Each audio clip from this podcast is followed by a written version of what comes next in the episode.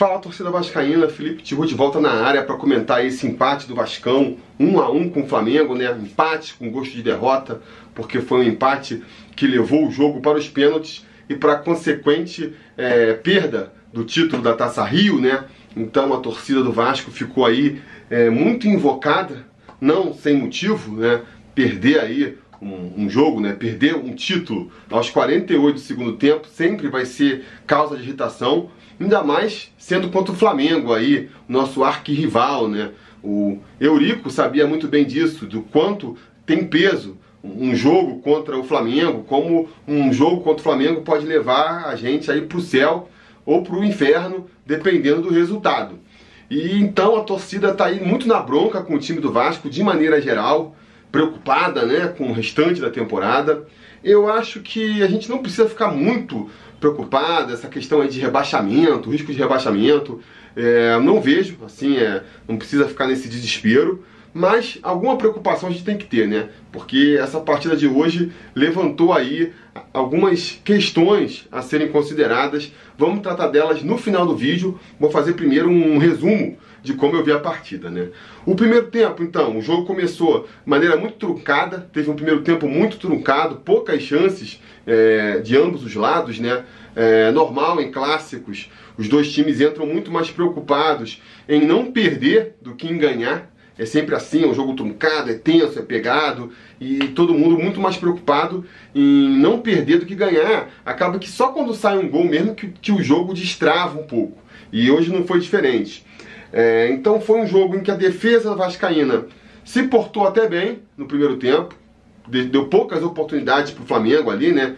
Umas três ou quatro chances para o Flamengo, considerando que eles têm no ataque ali, um, tinha um Arrascaeta, um Vitinho, jogadores de qualidade, é, inquestionável, né? Os dois sozinhos ali, que o Vasco, que o Flamengo gastou para trazer os dois, dá para pagar umas três é, times do Vasco.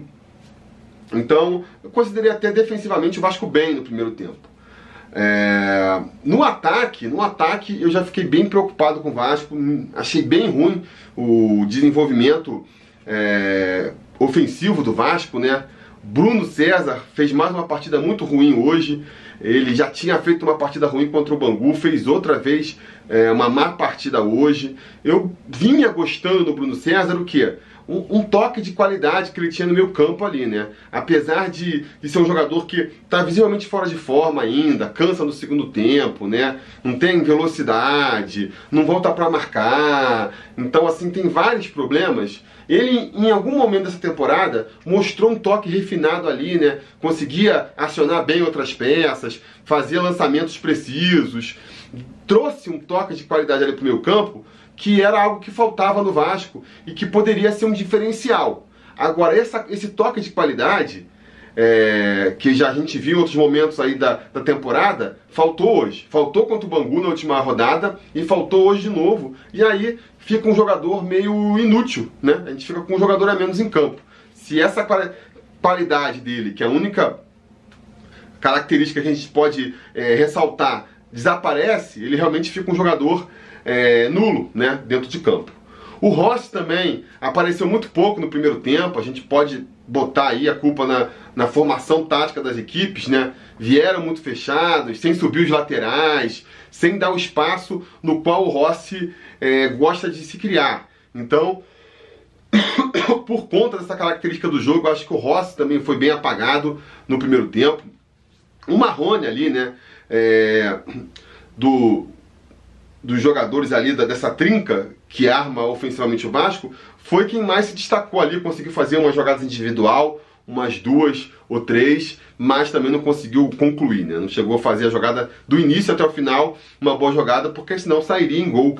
Mas acho que fez dos três ali foi disparado o melhor para mim foi o Marrone. Mas o que mais me preocupou no primeiro tempo não foi nem lá na frente, foi atrás foi, na verdade, a saída de bola do Vasco, porque o Flamengo usou uma tática que a gente vai ver muito daqui para frente, né? Que é a tática de marcar a saída de bola, tá na moda, né? Tá todo mundo fazendo esse estilo de jogo em algum momento da partida, pelo menos, marcando a saída do adversário. É... Por isso até que o Vasco, que o Valentim, acho que vem testando aí é, diferentes formações e, está com essa dúvida principalmente ali no, no meio campo, né, no primeiro volante, que é um jogador que saiba marcar, mas que também saiba sair para o jogo, eu acho que é pensando em situações como a de hoje, quando está ali sofrendo uma marcação, pressão, e precisa que todo mundo ali atrás tenha algum conhecimento de bola, né? É, é, importante isso, porque um ponto fraco ali no meio, você tocando a bola para tentar sair, se você bota um cara mais fraco ali, ele perde a bola, já era. Todo esforço já, já vai por água abaixo, né? Então acho que a gente discutiu bastante isso num vídeo aí que eu fiz há umas semanas atrás, falando sobre o quebra-cabeça do meio campo do Vasco. Vou deixar no final aí do vídeo para vocês verem. Então confiram lá, quem não viu ainda. Mas mesmo, né? Então acho que assim, o Bruno Silva ganhou meio que essa vaga por conta disso, ele consegue marcar direitinho ali e tem uma boa qualidade na saída de bola. Não é perfeito, mas é quem melhor é, fez essa função, essa dupla função até agora. E eu acho que a dificuldade que o Vasco encontrou, apesar disso, mostra como a gente está aí é, meio que num beco sem saída, né? Porque vi muita dificuldade do Vasco para conseguir chegar no meio campo com essa bola, perdia muitas vezes a bola da intermediária, e quando chegava lá na frente, chegava a bola meio mascada, né? Chegava a bola meio mascada, e aí se você soma isso ainda a o mau desempenho do jogador já na frente, aí pronto, né? A gente viu um time muito fraco ofensivamente, criando muito poucas oportunidades lá na frente, o que era algo assim já meio desesperador. Aí você pega e ainda rola as contusões ali que rolaram no primeiro tempo, né? O Valentim teve que gastar duas substituições para trocar jogadores contundidos, aí complica muito mais. Né? Teve ali o. Para quem não acompanhou a partida, é, o Leandro Castan sentiu um desconforto logo no começo da partida, e aí quando rolou aquele. A, a parada técnica ali no meio do, do, primeiro tempo já foi substituído pelo Ricardo Graça. É, e aí as pessoas podem até se perguntar, né? Cara, Ricardo Graça, por que o Ricardo Graça, que acho que nem tinha jogado ainda na temporada, teve recentemente, a gente foi jogar lá contra a Cabo Friense, botou o time reserva, e os, os, os zagueiros reservas que foram escalados foram o Hernandes, o Oswaldo Henriques, desculpa, Oswaldo Henriques e o Luiz Gustavo. E aí agora, quando o Ano Castanho machuca, o cara entra com, com o Ricardo Graça. Qual que é a lógica disso, né? Uh, ah, para mim, a explicação que eu tenho é justamente o que eu acabei de falar agora, né? Ele viu que o Flamengo estava pressionando muito a saída de bola, sabia que precisava ter um jogador um pouco mais habilidoso ali para conseguir furar esse bloqueio do Flamengo. E o Ricardo Graça é um jogador mais habilidoso do que o, o Luiz Gustavo, que não tem muito essa qualidade com a bola nos pés, e do que o Oswaldo Henriques, que é um jogador que acha que joga demais, né? Que talvez seja até mais problemático. Porque o cara que sabe das suas limitações, a bola chega no pé dele, ele pum, manda o bicão pra frente. O cara que acha que é bom, acha que é melhor do que é na verdade, às vezes vai tentar um drible ali, vai tentar um passe mais sofisticado, entrega no pé do adversário e aí já era, né? Então acho que por conta disso, mais pensando na saída do jogo até do que na parte defensiva, ele acabou botando ali é, o Ricardo Graça, que eu acho que não comprometeu não, fez uma partida ali segura, não chamou muita atenção negativamente no restante do jogo não. É, e depois, ali logo a, nos 30 do primeiro tempo ainda, teve a contusão do Bruno Silva, mais uma infelicidade, né? Aquelas ironias do destino, Bruno Silva que vinha fazendo uma boa partida, eu acho, repito, né? Não é um cara maravilhoso, mas nesse, nessa dupla função que o Valentim está procurando, ele estava fazendo bem, não estava comprometendo na marcação e estava conseguindo ali rodar a bola na saída, que é uma questão importante também. Vinha fazer uma boa partida porque finalmente vinha assim sendo testado contra um adversário mais difícil, né? não era time pequeno, e aí se machucou com o próprio jogador repetindo a contusão que ele teve ano passado. Ano passado também ele foi meio que ressurgido ali pelo, pelo Valentim num jogo contra o Flamengo, estava indo bem. Aí no meio da partida, aquele primeiro tempo contra o Flamengo ano passado talvez tenha sido o melhor tempo do, do Vasco sob o comando do Valentim no ano passado. Aí ele vinha indo bem ali como volante, de repente, num choque com o Luiz Gustavo, ele se machucou, saiu, foi uma contusão que só está voltando agora, né? Ficou o resto do ano todo é, fora fora de jogo. Uh, e agora dessa vez de novo, né? Contra o Flamengo, mais uma vez ali um fogo amigo, foi o Ricardo Graça que se chocou com ele. Ele mais uma vez bateu com a cabeça, ficou meio desacordado e teve que ser substituído. Vamos torcer para não ser nada grave, não ser nada demais. O Castan saiu ali, parece que saiu por precaução, né? Vamos ver aí o que, que tem com o, com o Bruno Silva. Espero que não seja nada demais também, porque a gente precisa de opções no elenco, né? Como a gente está vendo aí. Enfim, é isso aí. Depois dessas duas saídas, o time do Vasco até sentiu um pouco ali defensivamente. O Flamengo criou as melhores chances depois que esses dois saíram. E a gente foi para o intervalo um pouco preocupado, né? Até porque o Vasco não tinha mais como mexer muito, já que tinha queimado duas substituições por conta de jogadores contundidos. O segundo tempo voltou na mesma toada, os dois times ali mais precavidos, sem forçar muito o ataque, até que o Thiago Reis, mais uma vez aí, tá impressionante, moleque. Quatro jogos como titular, quatro gols seguidos. Realmente é uma marca assim, ó, incrível, incrível. E, e, e a cada jogo que ele passa e faz um gol, dá menos para falar que foi sorte, né? Que foi é, acaso. Cada vez mais vai se confirmando realmente um talento do garoto pro gol aí, porque, de novo, foram poucas chances. Foi aí a segunda chance dele de, de, de, de cabecear, de fazer um gol ali, um arremate um pouco mais preciso pro gol, e fez de novo, porque teve uma chance no primeiro tempo, né? Se fosse o Max, por exemplo, a gente já está reclamando no primeiro tempo. Pô, o Max não toca na bola, o Max tá velho, tá gordo, tá é, desinteressado, sei lá. E a gente pode ver com o Thiago aqui que não é isso também. Realmente a bola, pelo esquema tático do Vasco, a bola tá chegando um pouco lá na frente. Se você é um centroavante que, que resolve a bola num toque só, então precisa que essa bola chegando lá, na, já, já na boca do gol, dentro da área pelo menos, sofre. Sofre porque a bola não chega tanto, né? O Thiago Reis é isso. O Thiago Reis, quando ele tem que sair da, da área para buscar jogo, você vê que não sai nada do pé dele. Realmente, o talento do garoto é para empurrar a bola para dentro do gol. E aí faz a diferença, né? Enquanto tiver nesse esquema aí de, cara, tem duas chances no gol, faz um, não vai dar para tirar o garoto, né? Não vai dar para tirar o garoto. É, tem o posicionamento, tem ali o faro do gol muito apurado e é o grande destaque aí, né? Você tem muito para reclamar nos últimos jogos aí. A grande coisa que a gente tem para exaltar realmente é aí as atuações do Thiago Reis, que está é, fazendo por onde aí, né? Tá conseguindo agarrar essa, essa posição aí de titular do time do Vasco. Fez o gol. E, é, esse gol foi mudar completamente o panorama da partida, né? Porque a partir daí o Flamengo teve que vir para cima do Vasco. Eu acho que o Vasco nem. Vi gente já falando, não, o Vasco recua. toma o gol e recua. Nem dá para falar isso dessa vez, porque o Vasco já estava recuado, né? Ele não fez o gol e recuou. Ele já estava lá atrás desde o começo da partida. O Vasco em nenhum momento subiu com o volume para frente.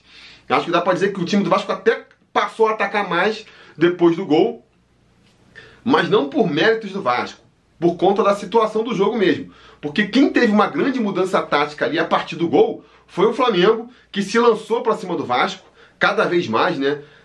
Conforme não ia conseguindo os gol, o, o gol, o tempo ia passando e o gol deles não ia saindo, o técnico lá interino dos caras foi soltando o time cada vez mais, botando mais atacantes. Isso abriu o contra-ataque para o Vasco. E o Vasco, mais uma vez, não soube aproveitar, assim como já tinha sido contra, o Bangu. Dessa vez também teve ali umas 3, 4 chances, umas chances de fazer gol ali que faltou.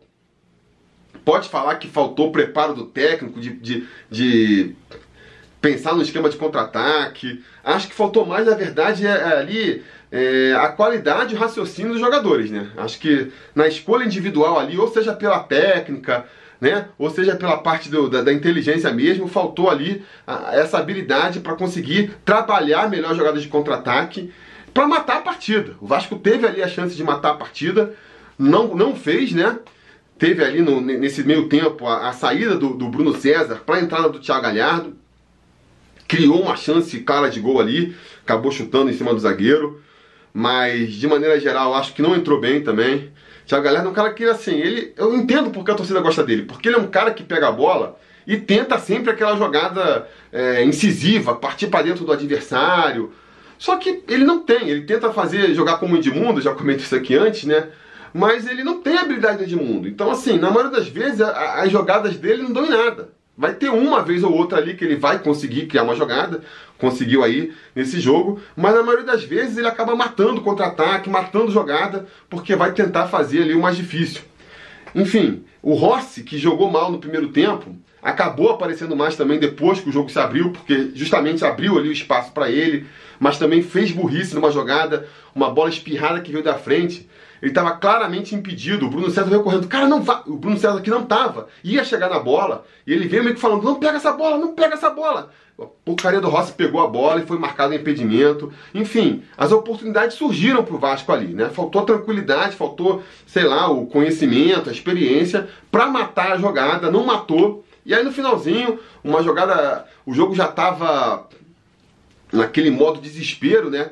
É, o Flamengo vai conseguir um empate, uma cabeçada. Vi muita gente querendo é, pinçar um, um, jogador individualmente pela culpa. A culpa foi do, do Marrone, que perdeu a bola na frente. A culpa foi do, do Danilo Barcelos, que não fechou o cruzamento. A culpa foi do Ricardo Graça, que não subiu com, com o atacante. Eu acho Sinceramente, eu não boto culpa em ninguém não nesse lance aí, individualmente. Acho que foi o grupo inteiro, já estava desorganizado. Acho que a, a culpa foi ali do Vasco, né? Uma falta de experiência, de tranquilidade do Vasco.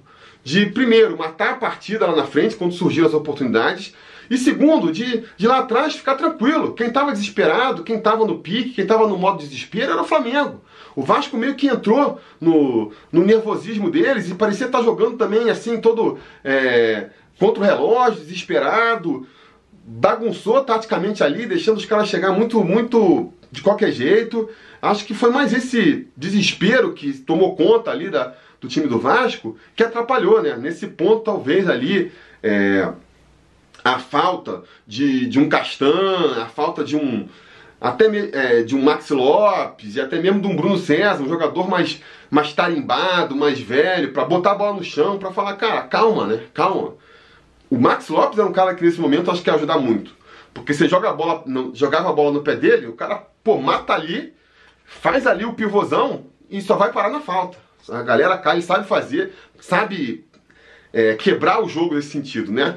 O Thiago Reis não tem essa malícia ainda, não tem. Assim, poderia ter, mas, mas 19 anos, então vai ganhar isso ao longo do tempo, né? Quando chegar lá nos 34, que o Max Lopes já tem, com certeza já vai estar bem mais escolado nesse sentido. Então, faltou aí essa tranquilidade, essa experiência do time do Vasco. Tomamos o gol no finalzinho ali, né? E nos pênaltis também tivemos ali um desempenho patético. Só o Danilo fez o gol dele, depois o Rossi bateu incrivelmente mal. O Thiago foi bater de novo. Eu sou contra, sou contra botar moleque para bater pênalti. É, é uma hora ali que é muito mais o psicológico do que o técnico até que, que decide.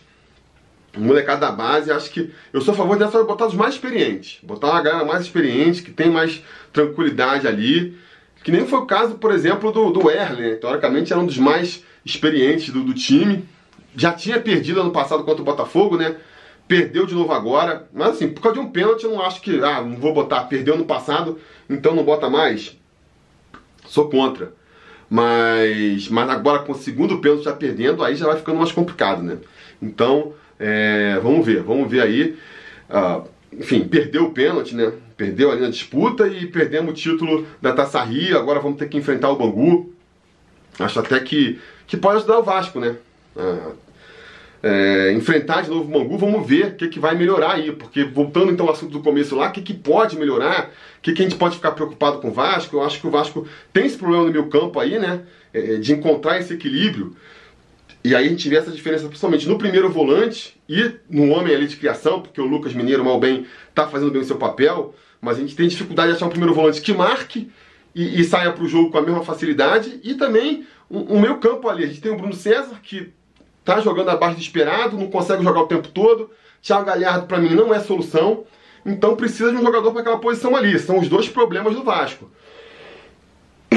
Como vai resolver isso, essa questão aí? Um time que, eu acho assim, o, o time do Vasco hoje, como é que eu vejo? Não é um time que vai perder fácil, para mim vai vender difícil todas as derrotas, sabe? Mas também não é um time que eu vejo ganhando com facilidade, se impondo nos adversários. Então, de repente, a gente vai penar contra times fracos e pode até conseguir ganhar de times mais fortes. Vai ser sempre ali no fio da navalha, né? Vai ser sempre no fio da navalha. A gente poderia ter perdido do Bangu na semifinal, foi no detalhe, só para ficar no exemplo ali, se o, se o cara do Bangu tivesse dado o passe do gol que eles fizeram em impedimento. Um segundo antes, não estava em impedimento, tinha empatado o jogo, a gente tinha sido eliminado ali. Não fomos no detalhe. Assim como a gente poderia ter sido campeão hoje no detalhe, né? 48, se, eu, se a bola não sai, se o Arrascaeta cabeceia na trave, a gente tinha ganhado e não ia eliminar os problemas do Vasco. Então acho que a questão do Vasco é mais essa, essa questão aí, né? De estar nos detalhes. Como vai resolver? Não sei. Para mim não, é, não adianta botar a molecada da base achar que vai resolver. Pode resolver? Pode, mas não dá para ter a garantia de que vai resolver. Trocar o técnico também não acho que resolve. Acho que é um problema mais de, de jogador mesmo, contratar. E aí é isso a gente só vai conseguir fazer lá no meio do ano. Como faz até lá? Não sei, não sei. Vamos ver. É... Enfim, Vai ser até interessante agora esse jogo contra o Bangu, né? O pessoal falou até que eu ziquei porque eu comentei isso, mas vai ser interessante de ver. A gente jogou duas vezes contra o Bangu agora, no espaço de uma semana, penou as duas vezes, perdeu um jogo e o outro ganhou ali, mas ganhou no, no sufoco. Agora a gente vai ter uma semana para se preparar e vamos ver como é que esse time vai voltar na terceira vez que enfrenta o Bangu, né? Se a gente, pela terceira vez enfrentando o Bangu, sofrer mais uma vez, aí, amigo, aí vai ser preocupante. Vai, mostrar que o time não consegue é, encontrar alternativas né, para suas limitações. Então, nesse sentido que eu acho que vai ser interessante esse jogo contra o Bangu aí, né? Que eu espero que a gente vença de novo, para depois ter um desafio, provavelmente contra o Flamengo, titular, e aí vamos ver quem tem garrafa vazia para vender. Beleza, galera? Então vamos encerrando por aqui. A gente vai voltar a falar sobre esse assunto aí durante a semana, com certeza, né? É, perspectivas pro Vasco aí no futuro. Então eu peço para quem não é assinante do canal aí assinar. Se você já assina o canal, não esquece de dar aquele like para curtir, é importante aqui pra gente e de comentar aí, né? Comentar no, aí, no, deixar sua ideia aí nos comentários que a conversa continua por lá. Beleza? Tá combinado? Então tá bom. A gente vai falando.